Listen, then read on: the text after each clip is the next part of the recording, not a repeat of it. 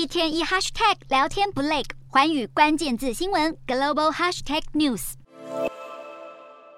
美国民主、共和两党正如火如荼为二零二四年大选布局。CNN 报道，拜登总统二十八日飞往维京群岛度假，预料将会与第一夫人吉尔深度讨论是否该角逐二零二四年总统大选。而知情人士透露，拜登基本上已经做出竞选连任的重大决定。知情人士表示，除非出现无法预知的意外，或是突然改变心意，否则拜登参选几乎已成定局。不过，部分民主党人士对于这个决定仍表达质疑。其中最主要的原因是，拜登已经年届八十，这副日益老化的身体是否能够在未来几年继续扛下总统的重责大任，民主党人都深感焦虑。如果拜登确定参选，他极有可能会再遇上二零二零年的竞选对手川普。美国众议院先前成立特别委员会，就川普被控煽动国会暴动进行调查。委员会十月还发出传票，要求川普本人出庭作证。不过，在经历了十多次的公开听证会后，随着调查即将告一段落，委员会也预计在明年新一届国会开议时解散。川普和其他相关证人的传票也因此被撤销。